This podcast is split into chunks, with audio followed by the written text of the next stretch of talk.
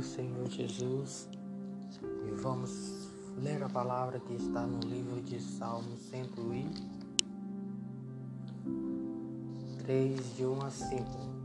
Irmãos que estão me ouvindo nesse podcast, pode abrir a sua Bíblia e me acompanhar. Caso não queiram, mas ao contrário, pois marquem, ouçam novamente e leiam.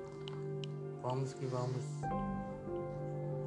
dizer assim: Bendize ao Senhor a minha alma e tudo que há em mim, bendiga o teu santo nome, ou seja, rendei graças. Bendize ao Senhor a minha alma e não te esqueças de nenhum dos seus benefícios, ou seja, daquilo que Deus tem preparando, aquilo que Deus já nos deu, todos os benefícios que Ele tem nos dado até agora, certo? Quem perdoa todas as tuas iniquidades, quem sara todas as tuas enfermidades ou feridas, quem redime a tua vida da destruição, ou seja, quem guarda, quem te coroa com a bondade amorosa e tenra misericórdia, quem satisfaz a tua boca com coisas boas, de modo que a tua juventude se renova como a da águia, ou seja, esses são os benefícios de quem tem a gratidão. E hoje nós vamos falar sobre o poder da gratidão, ou seja, a gratidão em si é uma emoção que envolve sentimento de dívida emotiva, ou seja, eu, eu tenho que ser grato porque alguma pessoa é, fez algo por mim, então eu vou agradecer. Fulano de tal, eu te agradeço por ter feito isso por mim, tal, sou muito grato por isso. É assim que é com o nosso Deus.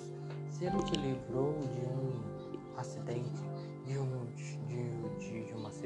de algo do tipo. Então, seja grato a Deus, entendeu? Então, você, é isso que é ter o poder da gratidão em nossas vidas. Diz assim que frequentemente é acompanhado disso por um desejo de agradecimento, ou seja, responder com igualdade para um favor que fizeram por você, ou seja, será que eu já agradeci a Deus por ter dado seu filho único para morrer naquela cruz por mim? Ou por você.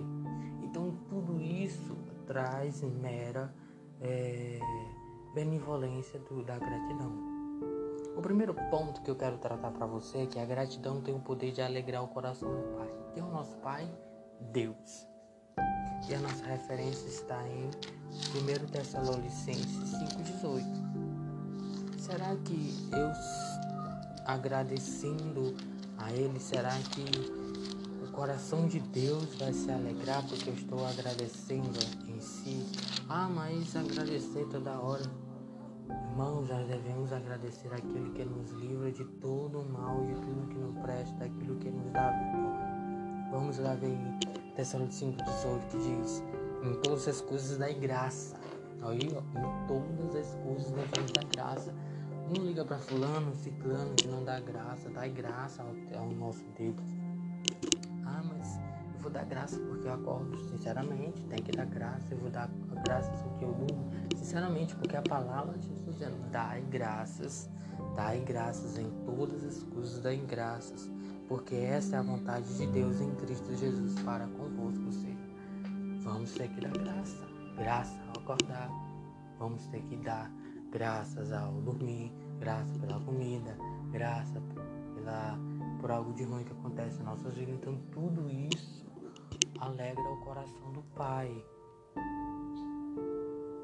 Então, a vontade de Deus é que, em meio a todas as circunstâncias da nossa vida, devemos dar graça. As ações de graça talvez sejam um tipo de oração, ou seja, voltado para agradecer a Deus, ok? Então, esse foi o primeiro ponto que durante a semana eu vou tratar convosco. Primeiro ponto é a gratidão tem o poder de alegrar o coração do Pai. Sejamos gratos todas as horas das nossas vidas. Amém. E até o próximo.